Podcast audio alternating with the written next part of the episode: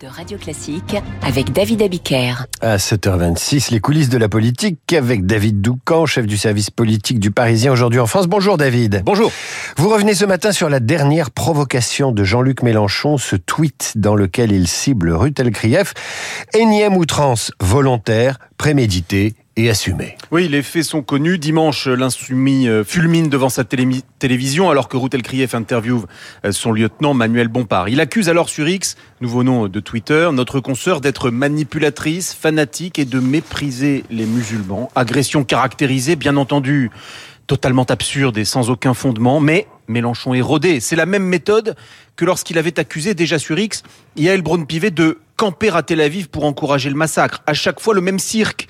Étape numéro 1, il pousse le curseur de l'outrance au maximum. Étape 2, les condamnations pleuvent, y compris celles du reste de la gauche. Étape 3, les fidèles du gourou Panot, Katnins par exemple, viennent le défendre presque mécaniquement pour le victimiser. Et le tour est joué. Jean-Luc Mélenchon occupe la bande passante médiatique pendant 48 heures alors qu'il n'a plus aucun mandat. Le problème, c'est qu'au passage, il banalise la violence. Violence verbale qui peut aboutir à la violence physique. Routel Krief a été placé sous protection policière, comme l'a confirmé hier Gérald Darmanin dans l'hémicycle. Et la protection de la présidente de l'Assemblée nationale avait quant à elle été renforcée fin octobre, juste après que Jean-Luc Mélenchon lui a mis une cible dans le dos pour reprendre les mots de Yael braun Alors l'attitude de Jean-Luc Mélenchon ne s'explique-t-elle pas euh, que par un besoin de continuer à exister?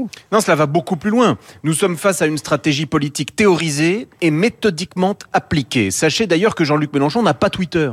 Il envoie ses messages à une petite équipe chargée de les publier sur le réseau social. Il ne s'agit donc en aucun cas de propos impulsifs écrits sous le coup de la colère. Au contraire, ils sont relus et validés. L'objectif est celui de la polarisation permanente. Le bruit, la fureur, le chaos, avec au passage la destruction de l'alliance NUP qu'il avait lui-même bâtie. Son pari être à la fin le seul survivant à émerger des ruines encore fumantes. Et voilà l'enjeu, le seul enjeu pour lui, celui du leadership à gauche dans la perspective de 2027. Jeudi prochain, les autres partis et les frondeurs de LFI tiennent un meeting commun pour essayer de montrer qu'une alternup est possible. Mélenchon rigole. Il méprise ceux qu'il considère comme des nains inconnus du grand public. Il ne pense qu'à une chose, cliver la société au maximum pour galvaniser une base aujourd'hui radicalisée. Il parle à un socle dont il aura besoin, armée militante, pour 2027. Mais vous verrez qu'à l'approche de l'échéance, il essaiera de jouer à nouveau le vieux sage pour séduire plus largement un peuple de gauche perdu, paumé,